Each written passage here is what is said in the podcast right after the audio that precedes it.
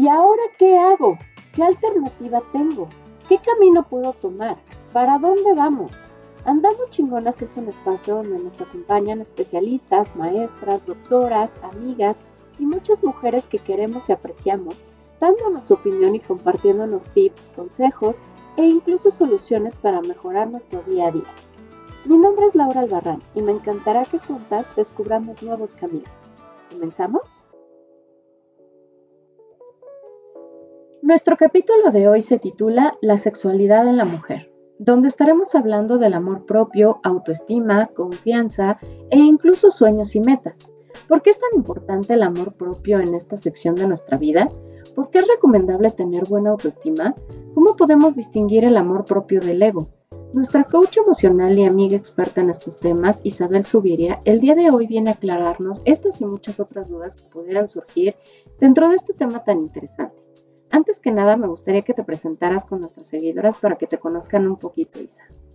Claro que sí, Laura. Pues primero que todo, gracias por la invitación. Gracias a aquellos que nos están escuchando, que nos escucharán en un futuro. Yo soy Isabel Subiría. Yo soy pedagoga, soy psicóloga, soy tanatóloga, soy sexóloga educativa y pues tengo varios diplomados en, torno a estos puntos que, que, te he mencionado, que la verdad son temas que me apasionan y que son, si te fijas, los llamados temas tabú que a veces nos cuesta trabajo hablar, pues esos son los temas que me han apasionado a lo largo de mi trayectoria profesional. Yo he trabajado en medios de comunicación, escribiendo artículos como eh, experta, invitada en algunos programas de radio, de tele, eh, como asesora en algunas producciones y pues hoy es para mí un honor estar aquí con ustedes.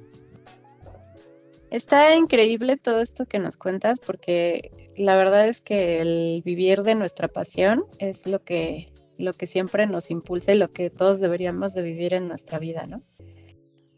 Sí, realmente disfrutar lo que hacemos es maravilloso. Y tiene mucho que ver con la sexualidad, además, ahorita te voy a platicar. Ok, eso me gusta. La verdad es que, pues, quisiera iniciar preguntándote, eh, pues, ¿qué tan importante es, es la sexualidad en, dentro de una pareja? Mira, la sexualidad es sumamente importante dentro de la vida, no nada más dentro de una pareja. Te voy a decir por qué. Sexualidad no es lo mismo que genitalidad, no es lo mismo que un coito o que una cópula. Sexualidad es erotizar tu vida, es ir disfrutando todo lo que haces, llenar de placer, pero no solo de placer genital, cada una de, tus actividades. Entonces, sexualidad tiene que ver desde que te levantas, cuál es tu diálogo interno, ¿no? Te vas al espejo y qué es lo primero que dices, ay, qué pelos traigo, ¿no? ¿Qué arrugas tengo? Ya engordé. O te hablas bonito. Desde ahí está empezando tu sexualidad. ¿Cómo cuidas tu cuerpo? El autocuidado, que además es un pilar de la autoestima, también tiene que ver con la sexualidad. Es decir, cómo me baño a la carrera o estoy disfrutando cuando me enjabono, cuando me enjuago, cuando me seco, cuando me encremo. ¿Qué, ¿Qué, nutro mi cuerpo desde lo que veo, lo que escucho, lo que me alimento? lo disfruto, lo hago con una finalidad. Es estar presente y consciente de tu cuerpo disfrutando todo. Y esto te lleva a disfrutar también las presencias de otras personas, los momentos, las sonrisas, hasta los llantos.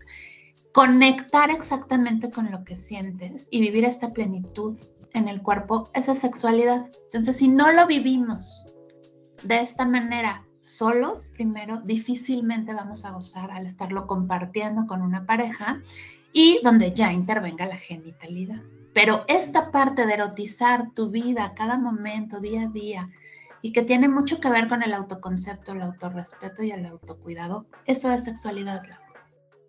Sí, de hecho, de manera individual, pues es el, el, autoconocimiento, ¿no? O sea, el, como bien dices, ¿no? O sea, el disfrutar es, estos momentos a solas, como podría ser tomarse un baño, este, como podría ser este, el tener a lo mejor un, un día de spa, o, ¿sabes? O sea, como esta parte en donde normalmente pues exploramos ciertas sensaciones que no necesariamente, como bien dices, pues tienen que ver con, con, el sexo como tal, ¿no? Sino simplemente el disfrutar como también nuestro cuerpo y las sensaciones que pueden llegar a producir. la verdad es que eh, esto que me dices que, que, tiene que ver pues mucho más con, con la sexualidad individual, ¿qué, ¿qué, etapas tú consideras que son como las más importantes dentro de nuestra vida con respecto a, a la sexualidad? Híjole, Laura, es que en cada edad hay una importancia crucial. Mira, cuando somos pequeños, digamos que la genitalidad, esta parte que voy a compartir con una pareja, está dormida, llamémosle latente, pero estoy descubriendo mi cuerpo. Primero, el cerebro busca ver si nuestro cuerpo está integrado, ¿no? Es decir, por ejemplo, si voy a brincar, si voy a caer armado, ¿no? O voy a caer armado. Entonces, eh, desde que voy empezando a descubrir las sensaciones, si esta mano es mía o no, si es de mi mamá o no, luego empiezo a desplazarme, luego empiezo a hacer como movimientos más aventurados. Todo este eh, descubrir de lo que puedo hacer con mi cuerpo y lo que siento es muy importante porque va a ser después la base del autoerotismo y de que yo pueda saber qué me gusta y qué no me gusta. Posteriormente, nuestro mismo cerebro nos obliga a crear una identidad propia. Nos, nos damos cuenta al llegar a la adolescencia que todo lo sabemos, todo lo aprendimos de nuestros papás. Cómo vestirme, cómo comer, cómo bañarme. Y esta em, reconstrucción, digamos, en que entra la, la, corteza prefrontal del cerebro y que nos lleva a crear una identidad propia, pues no deja de lado la identidad sexual. Entonces empezamos a cuestionar todo y a querer como reaprender todo. Por eso los papás que eran nuestros superhéroes se vuelven ahora los contra enemigos, ¿no? Porque todo em, empezamos a cuestionar. Y aquí entra también el crear y definir nuestra identidad sexual. Nosotros nacemos con un sexo biológico, ¿no? Macho o hembra, genitales masculinos o femeninos. Pero después entra esta parte de cómo me siento yo en el mundo sexual, cómo yo me siento corresponde a ese sexo con el que nací. Es decir, tengo genitales masculinos y me siento un hombre. Tengo genitales femeninos y me siento una mujer. Y disfruto sintiéndome así. Y si es que sí, pues voy a tener esta identidad de género como mujer o identidad de género como hombre o como todas las variantes que existen. Esto pasa en la en la adolescencia y es una etapa también sumamente importante porque es una etapa de mucha exploración. Entonces, es normal que los adolescentes eh, experimenten, por ejemplo, que se siente darle un beso a alguien del mismo sexo y del mismo género, porque es parte de esto, ¿no? Y entonces, o eh, tener varios novios o varias novias, ir probando que se siente eh, para ir reafirmando esa identidad que estoy construyendo. Y con estas dos herramientas, entro ya a lo que es la vida adulta. Ya que conozco mi cuerpo, ya que tengo una identidad definida y que ya probé, ahora sí voy a, digamos, buscar mi placer definido y a compartirlo. Ok, ¿Y, qué sucede? Digo, ahorita me, llamó la atención esto que, que, mencionabas. ¿Qué sucede cuando, por ejemplo, no, no corresponde el, cómo me siento al cómo me veo, ¿no? O sea, esta parte de identidad de género, eh, ¿qué, qué, sucede ahí? Pues de entrada hay un conflicto, porque tengo que empezar a aceptarme yo, ¿no? A entender qué está pasando, a aceptarme yo. Lo ideal es que tengamos un adulto de confianza a quien externárselo, dependiendo, ¿no? Las costumbres, la cultura, las creencias de cada familia, es como esto va a ser bien recibido, ¿no? Porque hay quien experimenta esto y no se lo puede decir a sus papás, digamos, entonces busca maestros, busca algún amigo. Y aquí está lo peligroso porque hoy gracias al Internet tenemos todo a la mano, pero también fuentes de información que no siempre son adecuadas. Entonces, bueno, empieza un camino por saber qué pasa y aceptarme a mí mismo para después poder pedirle al mundo que me acepte. Claro. Y, pues se genera un conflicto porque Em, esta parte que está en reconstrucción de la corteza prefrontal cuando somos adolescentes es lo que rige el juicio, el medir el peligro, la capacidad crítica y reflexiva. Entonces imagínate esto que se sale de la norma cuando ni siquiera tienes tú tu capacidad crítica y reflexiva, tu juicio, tu cómo mides el peligro em, completada. Entonces es, es difícil, si esto sucede en la adolescencia, es difícil, causa un conflicto. Lo ideal es que el adolescente tenga un adulto a cargo que le apoye, que le ayude a buscar información, a buscar especialistas y junto con el especialista poder determinar si solo es una etapa de exploración o realmente está identificándose con una identidad de género que no corresponde a su sexo, lo cual no está mal, pero bueno, tendrá que saber qué es lo que continúa. E incluso que corresponda, ¿no? O sea, si no tiene realmente una guía dentro de esta etapa o si se maneja como un tema tabú, evidentemente hay implicaciones posteriores, ¿no? Claro. A esto que aprendemos en la familia de cómo ¿Cómo se enfrentan los temas tabú? La muerte, la sexualidad, ¿no? Las, incluso los desastres económicos, a, esto que vemos que hacen los adultos y que nos comunican con su lenguaje verbal y no verbal, a esto se le conoce como mito fundante o mito fundacional. Entonces, cada familia tiene un mito fundante distinto cada persona tiene creencias diferentes y las adquirimos y las aprendemos como un recurso de afrontamiento en la infancia y un poco en la adolescencia. Entonces, así como hay familias diferentes, va a haber mitos fundantes diferentes. Por eso te decía, si estas situaciones se presentan, muchas veces sí es importante acercarte a un especialista porque va a comprender de dónde viene tu mito fundante y cómo lo puede usar a tu favor para que tú puedas continuar en tu vida y tener una vida en plenitud. Y, digo, retomando este, esta parte eh, de que decías, pues que deberíamos de, tomar eh, esta etapa pues de lo más natural y que pues lo viviéramos de, una manera plena. Eh, el no vivirla de esta, de esta forma al momento de ser adultos y de compartir ya con nuestra pareja, sea cual sea el género que nosotros hayamos decidido, eh, ¿qué, implicaciones puede tener eh, a largo plazo si no hay esta vivencia natural, digámoslo así? Puede tener tres consecuencias, Lau. La primera, que vivas tu vida de una manera reprimida, como pensando que toda expresión sexual o placentera hacia tu cuerpo es mala y entonces la reprimes, ¿no? Es cuando a lo mejor ni me atrevo a verme al espejo, ¿no? Yo digo que para mí no son los escotes, no son los maquillajes, eh, que los hombres no, se, no usan cremas, digamos, ¿no? Que eso no es para varones. Este tipo de cosas donde yo reprimo lo que pareciera el placer, ¿no? Y de veras va con cosas muy sencillas como el cuidado de la piel, ¿no? Lo reprimo y una de dos, o, lo anulo por completo porque lo veo como algo muy malo, o si lo llego a experimentar, este gozo, este placer, después siento culpa, ¿no? Entonces de tal forma que lo voy ocultando. Esa es una de las consecuencias. La otra puede ser que yo no aprenda a controlar mis impulsos. Y si yo no gestiono el control de impulsos, voy a ser una persona proclive a ser infiel, porque cada vez que siente este impulso, que gracias a mi oxitocina, ¿no? la adrenalina, me atrae a otra persona, entonces yo voy a ceder a ese impulso sin poder prever eh, las consecuencias que puedo tener o a quién puedo lastimar o si vale la pena arriesgar. Entonces, ese es un segundo escenario que pudiera ocurrir si no se experimenta de manera natural.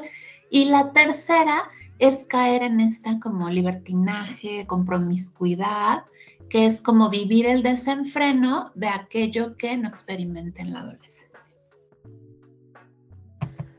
Wow, pues sí, las tres, este, pues no son como el, panorama ideal, ¿no? O sea, no, no es como, como lo adecuado, pero la verdad es que es cierto, o sea, de alguna manera, por ejemplo, esta última que mencionas, de alguna manera, pues eh, tarde o temprano el, ser, eh, ya sea hombre o sea mujer, pues eh, termina experimentando lo que no experimentó en su momento y pues sí, o sea, hay este desenfreno, ¿no? Y por ende, pues eso pues también daña las relaciones, como lo mencionabas también en el segundo punto, ¿no? Que, puede existir esta parte de, infidelidad porque no hay un control de, pues de la oxitocina, ¿no? O sea, no hay, no hay este, este freno, por así decirlo, que, pueda llegar a, a delimitar, pues, qué es lo que pues nos conviene o, meter esta parte más de razonamiento, ¿no? Ahora hay algo más, No solo es la química cerebral que uno diga, ay, no, pues mi cerebro está sin control, ya voy a ser infiel. No es así, ¿no? Vivimos rodeados de mensajes de cómo debe ser nuestra sexualidad y son mensajes contradictorios, distorsionados o ambiguos. Entonces, creces con un esquema de apegarte a la norma, ¿no? O sea, por ejemplo, los, hombres crecen con que el pene tiene que tener un tamaño, un ancho, eh, Incluso hay dentro de todos estos mitos, por ejemplo, que la eyaculación tiene que salir disparada cierta cantidad de centímetros, si no, no está adecuada, que tienen que durar tanto tiempo, ¿no? Que tienen que llevar la iniciativa, que ya tienen que ser expertos.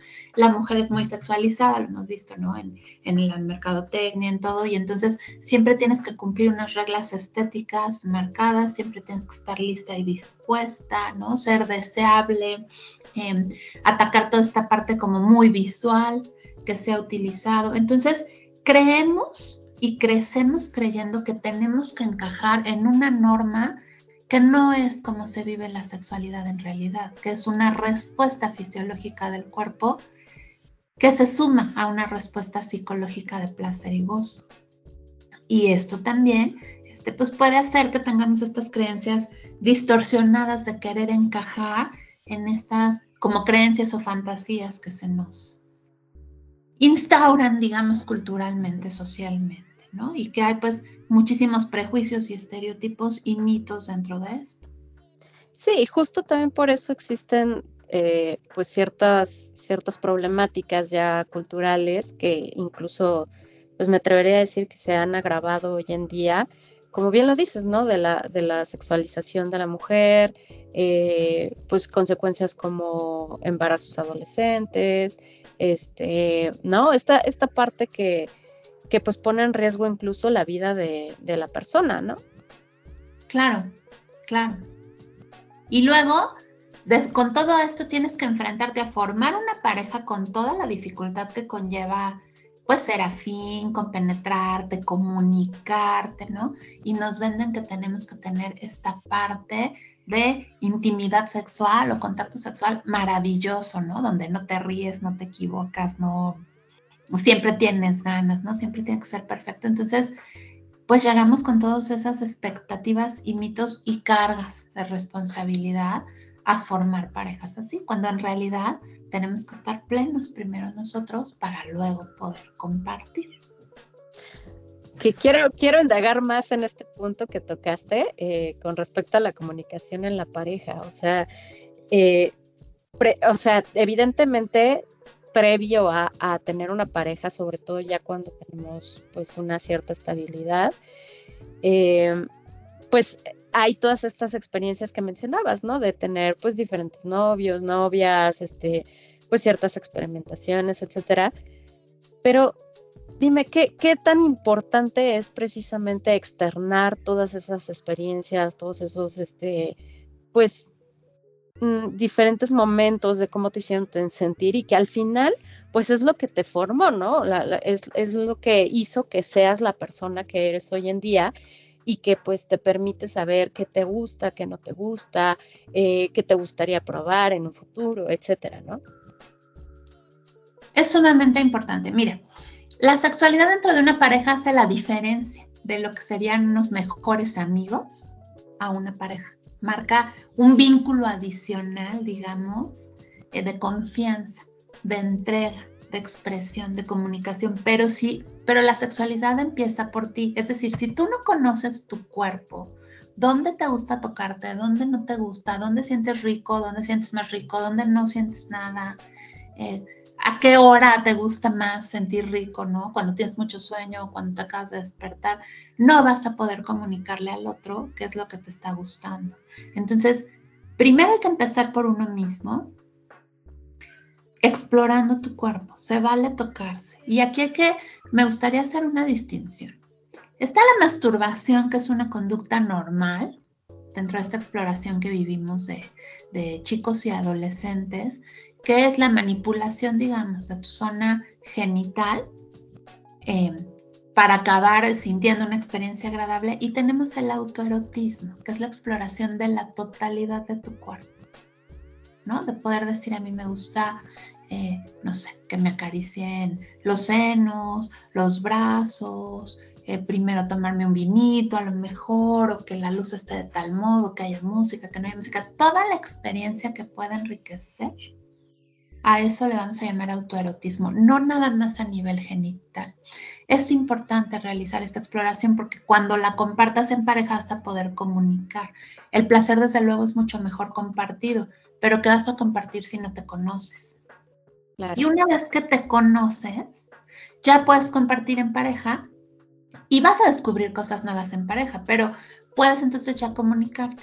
Me decías, ¿qué tan importante es esta comunicación? ¿Cómo le hacemos? Simplemente pudiéndole indicar al otro, oye, sigue así, ¿no? Me gusta mucho, así no, ya me dolió, ¿no? Este tipo de cosas le dejan saber también a tu pareja, pues se va creando como un mapa del otro. ¿no? De dónde disfruta más y dónde no está disfrutando. Y esto es lo que complementa y acrecenta la experiencia compartida, la experiencia en pareja. Por eso es que se goza mucho más una experiencia compartida sexual con alguien con quien ya te compenetraste y ya llevas varios encuentros que con alguien de un encuentro único, donde lo que tienes es la experiencia de la novedad, pero no has conocido ni ha conocido lo que sería el mapa de tu cuerpo. Sí, aparte eh, esto implica pues obviamente quitarnos esa pena, ¿no? De, de, ay, es que qué va a decir si le digo que esto no me gusta o no, o, o qué va a pensar si le digo que esto me, me encanta, ¿no? O sea, es, es, como también esta parte, como dices, ¿no? De, de, confianza, o sea, de abrirte hacia la otra persona y que hace totalmente la diferencia, como bien lo mencionaste, de pues un encuentro casual a, tener una relación ya establecida, porque pues evidentemente como hay esta pues con penetración no solamente a nivel sexual, sino en, todo ámbito, pues tienes la confianza precisamente de, decirle, oye, ¿sabes qué? Me encantaría que hiciéramos esto, o esto me gusta, o esto no me gusta, este, desde, desde el escenario, ¿no? Como bien lo, lo, lo planteaste, o sea, a lo mejor, ¿sabes qué? A mí me encanta pues que nos tomemos un vinito y nos pongan en el mood, ¿no? Y, pues de ahí pues movernos hacia, hacia la acción, ¿no? Casi, casi. Pero pues eso no se logra de, otra manera que, que con la confianza, ¿no?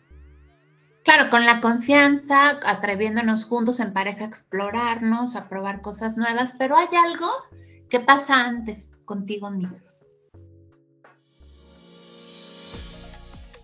Pero ya platicaremos de esto en el siguiente bloque. ¿En dónde? Aquí, en Andamos Chingonas.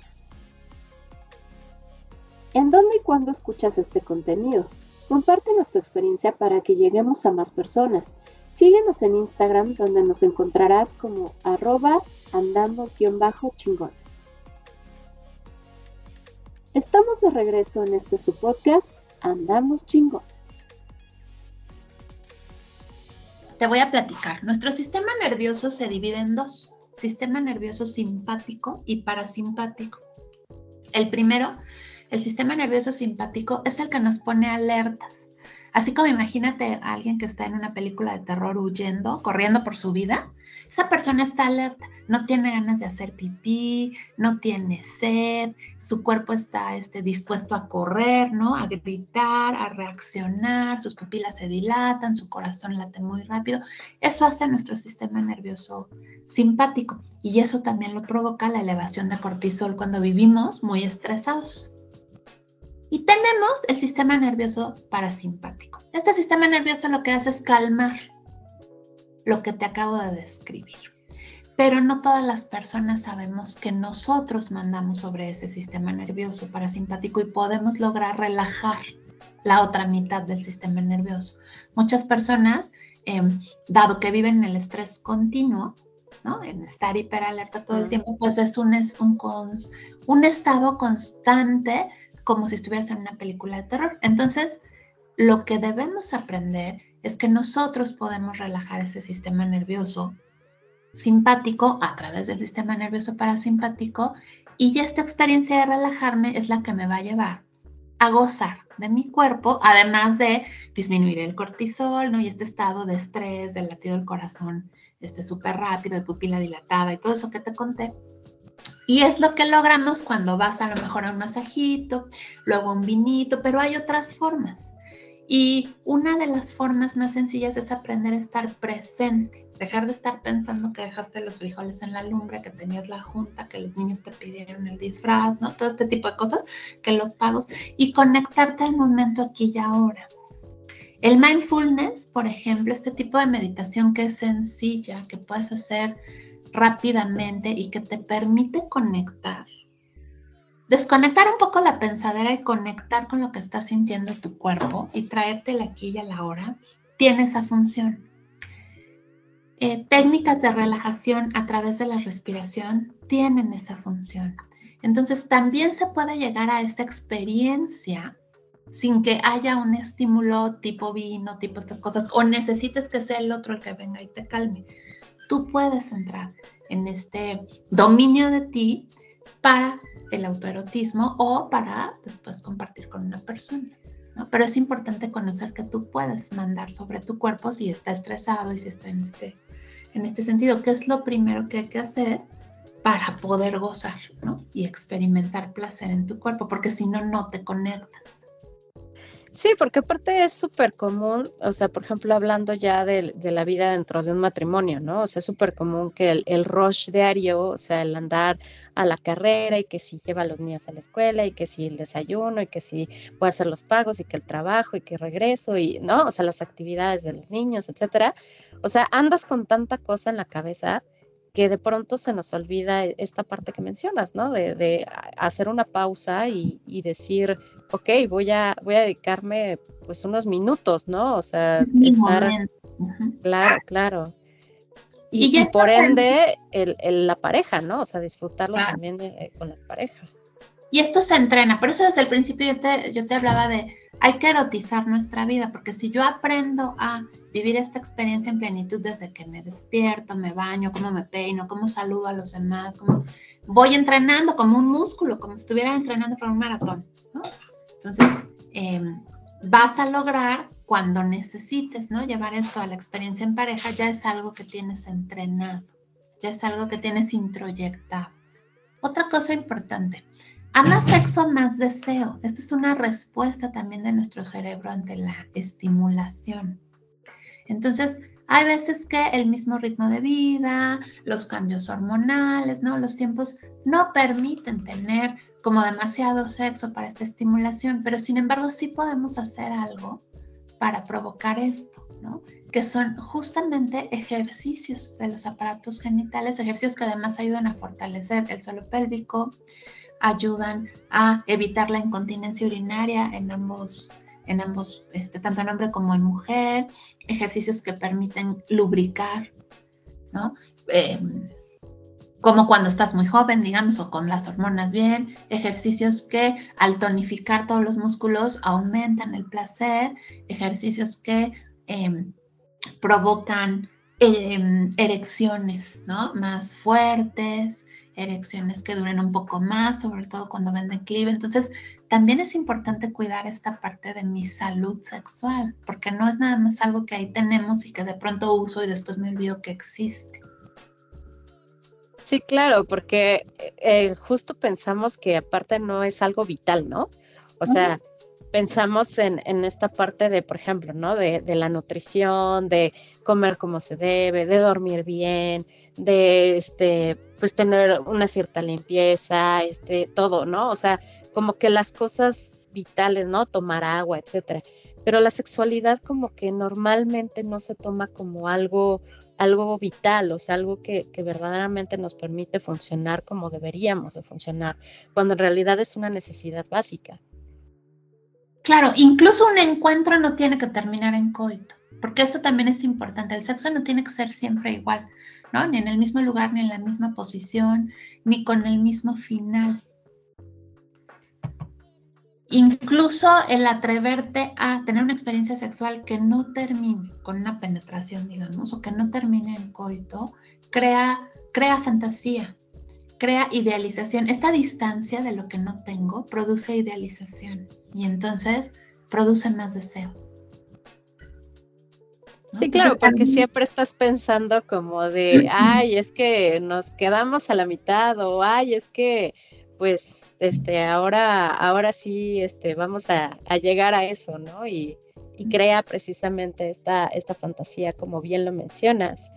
Mira, en terapia es muy común que lleguen las personas a decir, no terminé, como si hubiese que completar a fuerza esta fase de respuesta sexual, ¿no? Humana. Y no, porque la sexualidad no es solo esa fase genital, es el disfrute total que te lleve a la plenitud. Entonces, el que no haya una penetración o no haya una eyaculación o no haya un orgasmo en algunos eventos no quiere decir que esté mal. Se vale que sea diferente. Claro, porque también depende mucho de, de la situación, ¿no? O sea, de en qué momento de la vida estemos hablando o en qué eh, circunstancia pues tuvieron el encuentro, etcétera, ¿no? O sea, son muchas las cosas que están como alrededor de esto mismo. Por eso es importante comunicarse, porque la persona va a saber que no está mal, ¿no? Que tú también lo estás disfrutando de esa manera. En pareja todo es consensuado. Lo que le funciona a una pareja puede no funcionarle a otra, pero no por eso está mal la primera o la segunda. ¿no? Es importante comunicarse y llegar a acuerdos y vivirlo con plenitud, pero todo empieza por ti. Eh, una vez que estás compartiendo la experiencia en pareja, así como tú te conectaste en el aquí y ahora, activaste tu sistema nervioso parasimpático, eh, cuidas tu respiración, ¿no? has cuidado tu cuerpo, también observa cómo es la respiración de tu pareja. ¿no? Cómo son sus reacciones, cómo es el ritmo, cómo es la intensidad, porque así estás aprendiendo a conocer sus expresiones también de placer, también observa, porque se vale decir aquí me gusta y síguele, ¿no? Quiero más de esto, de esto no, pero también la observación te ayuda a ver qué le está gustando mucho, qué no le gusta, qué lo desconecta, qué la desconecta.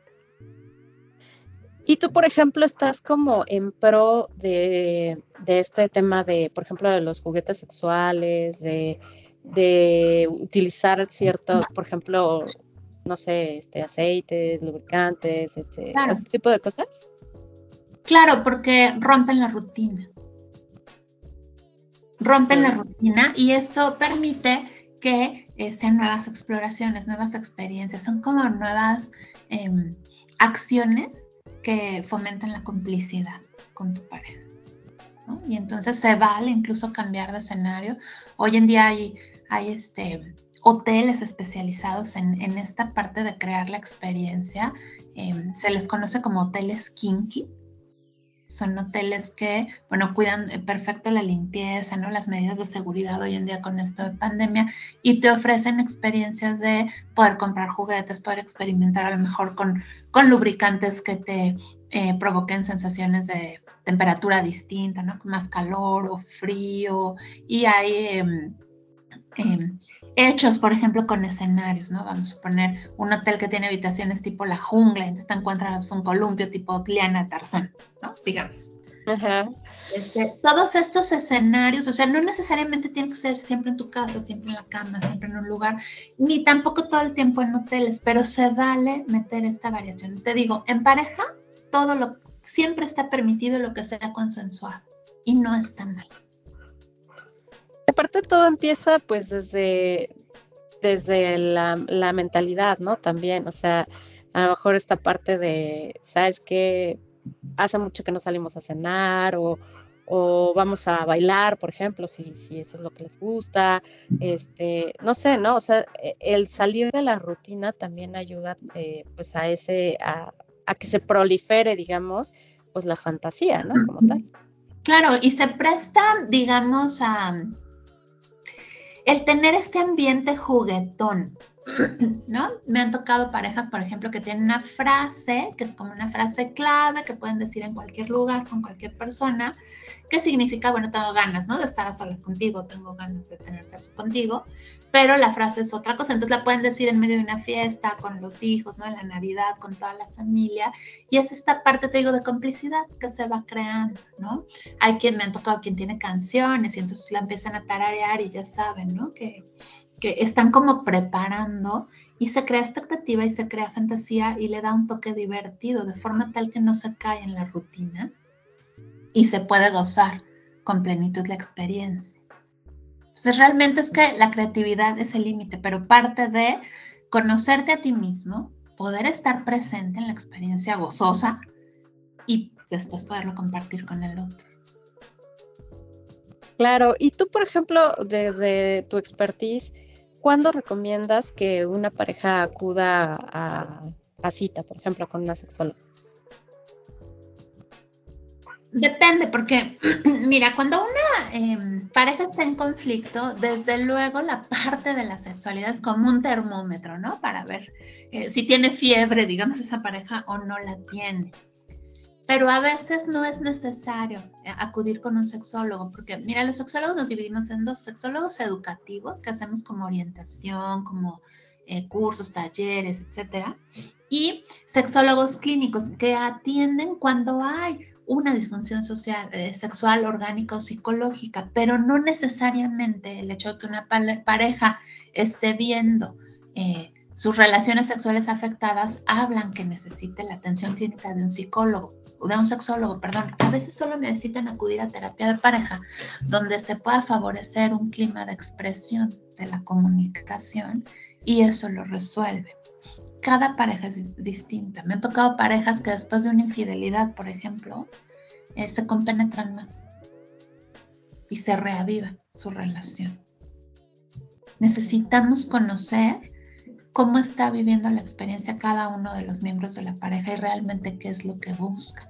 Porque como te decía, estamos bombardeados de eh, muchísimos mitos sexuales, de muchísima información que, que llega distorsionada, que llega a ser complicado de entender.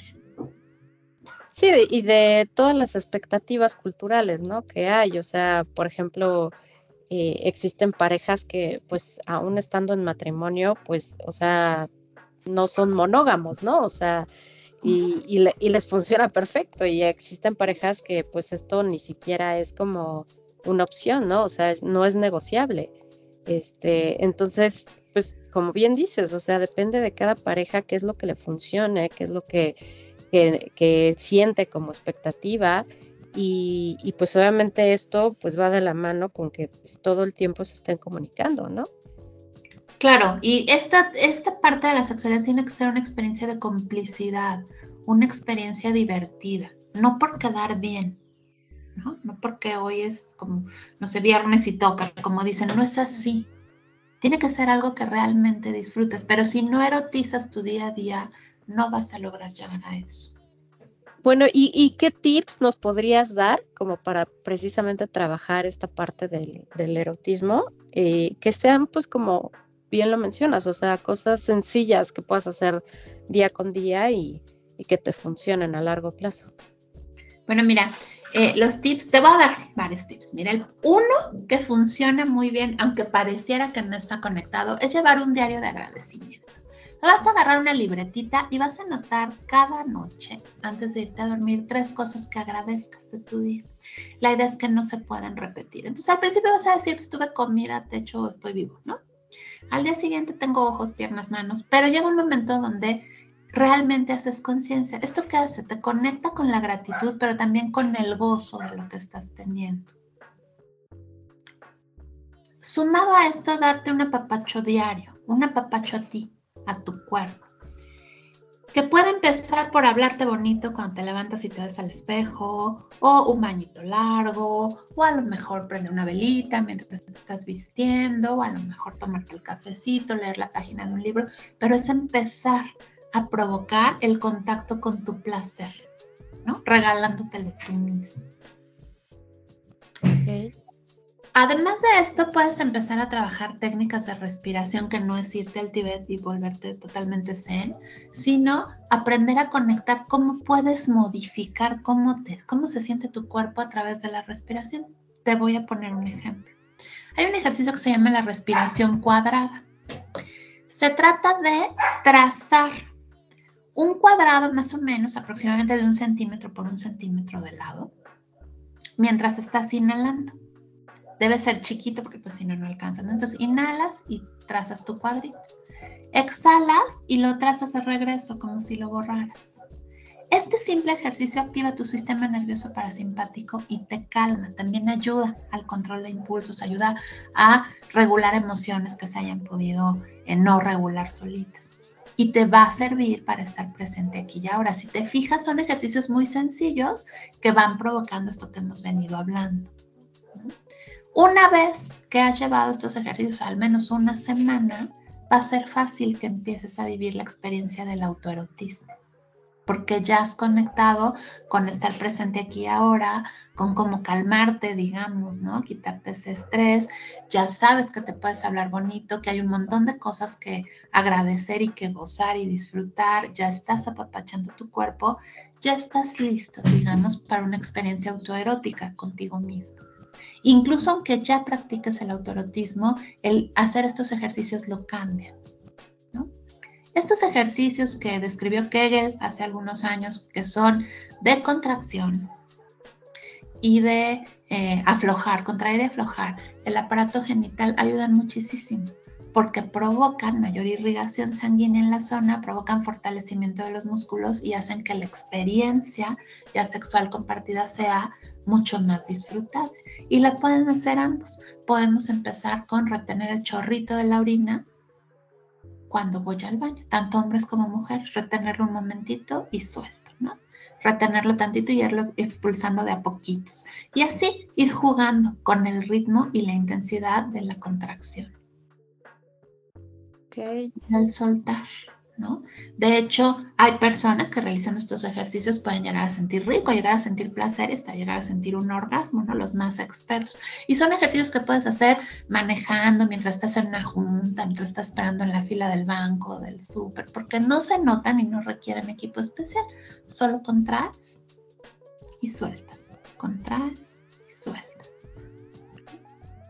Sí, porque aparte pues justo, ¿no? O sea, precisamente por el ritmo que llevamos tan acelerado de vida actualmente, pues no es como que tengas el tiempo del mundo para, para dedicarle todos los días, este, ¿no? Con, trabajos te apartas una hora para ir al gimnasio, para hacer ejercicio, ¿no?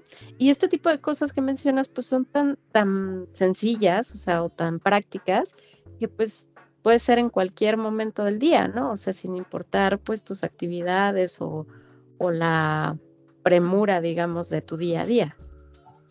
Así es. Y comprender siempre que este sexo perfecto que te venden no existe, tú lo construyes, ¿no? Pero mi placer es tu placer, no voy a lograr el tuyo si no trabajé el mío, ni vas a lograr el mío si no trabajaste el tuyo. Somos como un equipo en este sentido y lo más importante es el trabajo de nosotros. Ahora también cuidar el escenario en el que vamos a tener nuestros encuentros. Si es mientras estoy viendo el noticiero donde me están diciendo pura desgracia, que hay crisis económica, ¿no? Que, pues no, le corta la inspiración a cualquiera, ¿no? Hay que cuidar un poco todo el ambiente de dónde va a ser.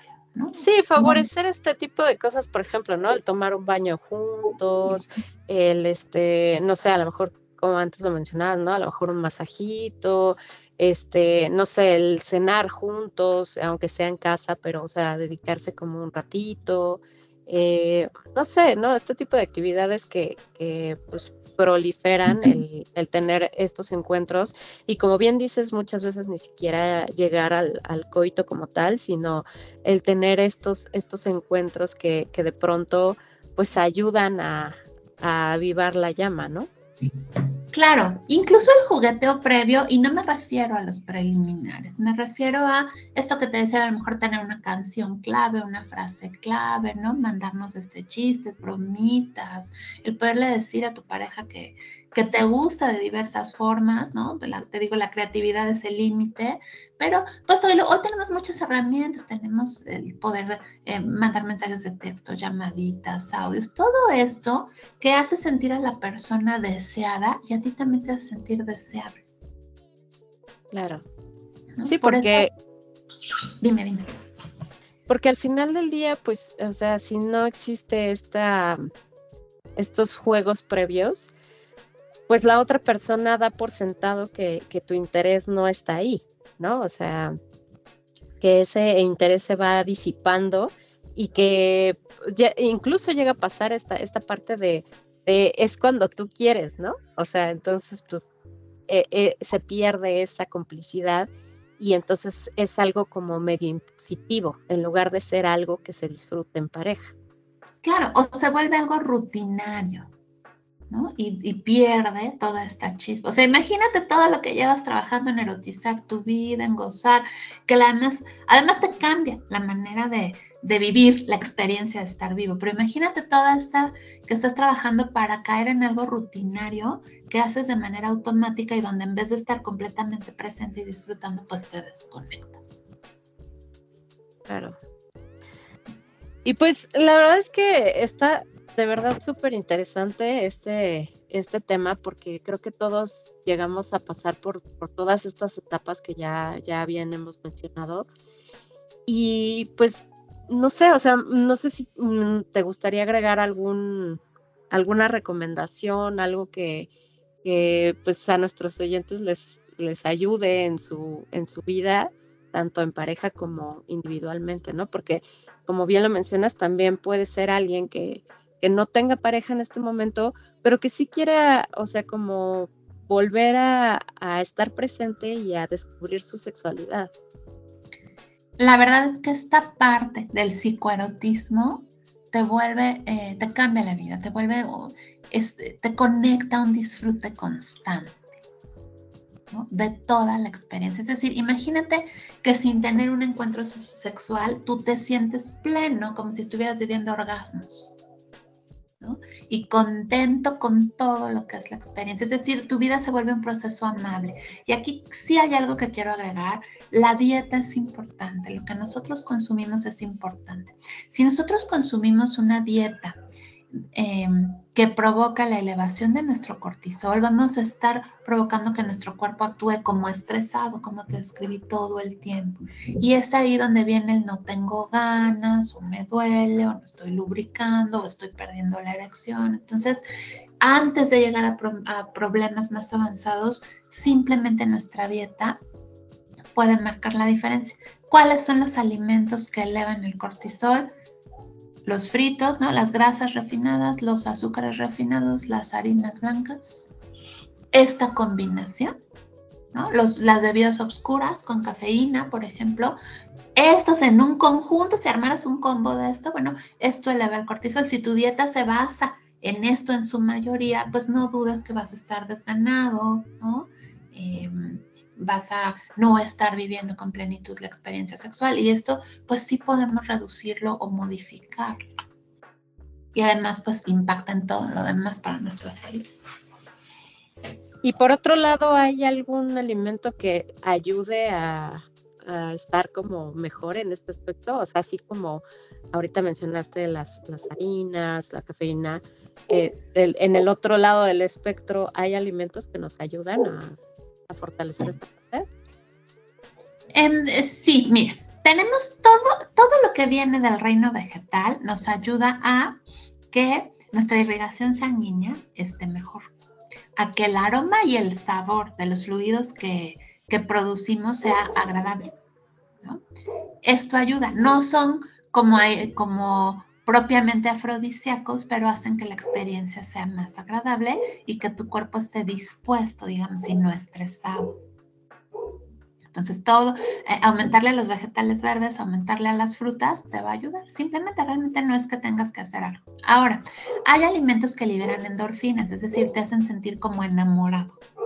Con, este eh, predisponen tu psique, como el chocolate, como el vino, Em, como los, las frutillas, todas estas fresas, eh, arándanos, los berries, todo esto provocan esa situación a nivel cerebral. Entonces, bueno, son una ayudadita.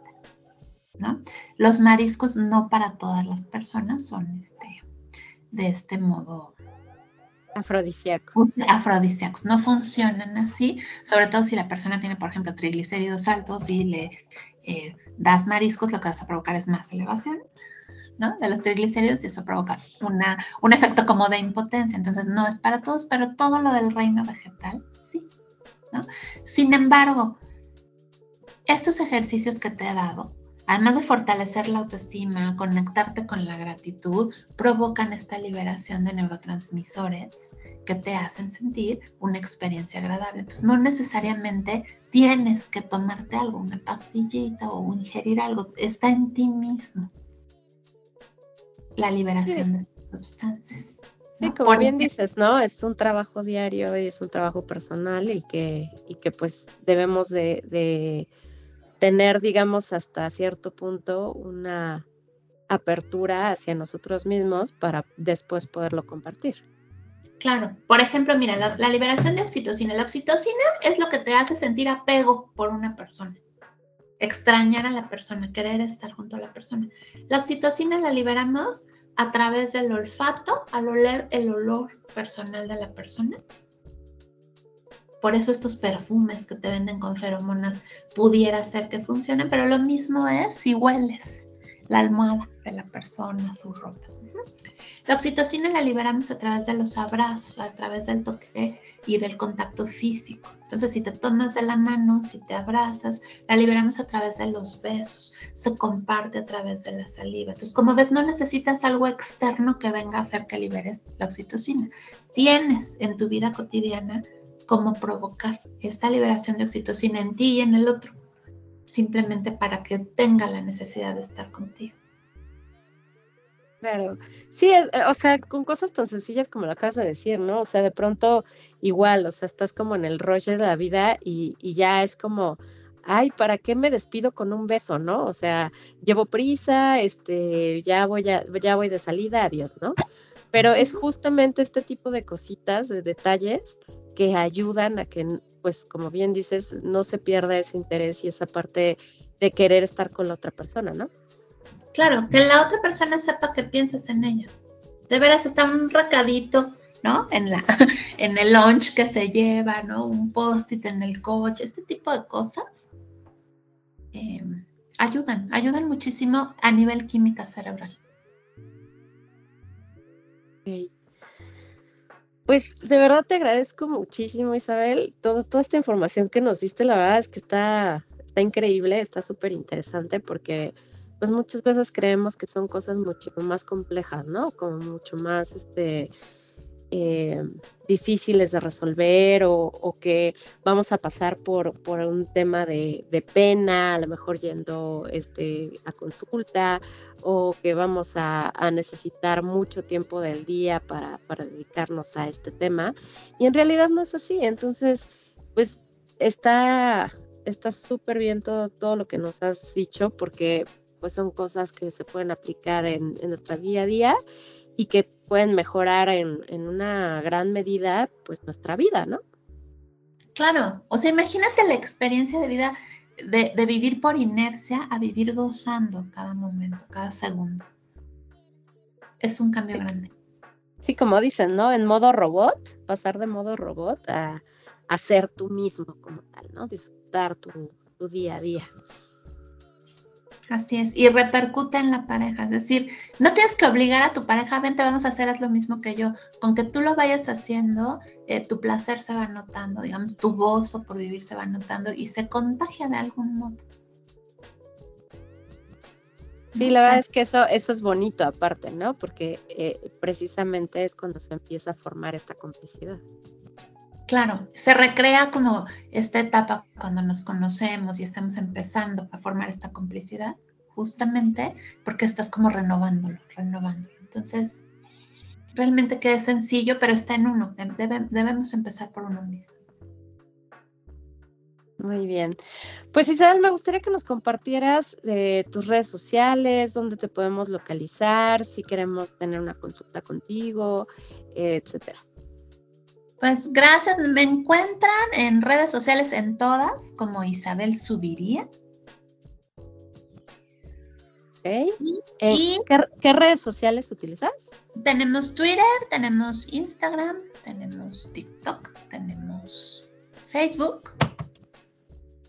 Em, yo este, soy directiva en dos instituciones, una consultoría en capacitación donde formamos, además este, impartimos cursos en estos temas, bueno, de los que te hablaba al inicio, que se llama G2 Capacitación. ¿ok? Y certeza que se encarga de impartir formación y terapia también en temas ya integrando más el holismo. El holismo es el bienestar integral de la persona, que su mente, su cuerpo y su espíritu estén bien. Y pues ahí me encuentran como certeza con Z al principio y al final. Wow, muy bien. Muy bien, Isabel. Pues la verdad es que te agradezco mucho tu tiempo, te agradezco que, que nos hayas compartido todo esto y que pues sobre todo nos compartieras tu expertise, porque pues de eso se trata este, este programa, que, que pues las personas que, que vienen nos, nos hablen desde su experiencia, desde su conocimiento y, y pues ayudemos a, a otras mujeres a, a, que resuelvan de pronto ciertas problemáticas de la vida diaria. Gracias a ti por la invitación, gracias a todos tus eh, escuchas del podcast por por pues, estar aquí con nosotros y pues muchas gracias. La, verdad es que la experiencia ha sido linda. Es un honor para mí que me hayas invitado y cuenta conmigo cuando lo requieras. Esto ha sido todo por nuestro capítulo de hoy. Esperamos que la información les haya resultado interesante y hayan disfrutado tanto como nosotras este episodio. Las invitamos a darse una vuelta en nuestro Instagram donde estaremos posteando información de valor, así como anunciando los siguientes temas y capítulos de podcast. Nos encantará que nos regales 5 estrellitas en Spotify. Recuerda que nos encuentras en todas las plataformas de música como Amazon Music, Google Podcast, iHeartRadio, etc. Compartan este episodio con sus amigas y conocidas. Y recuerden, andamos chingonas.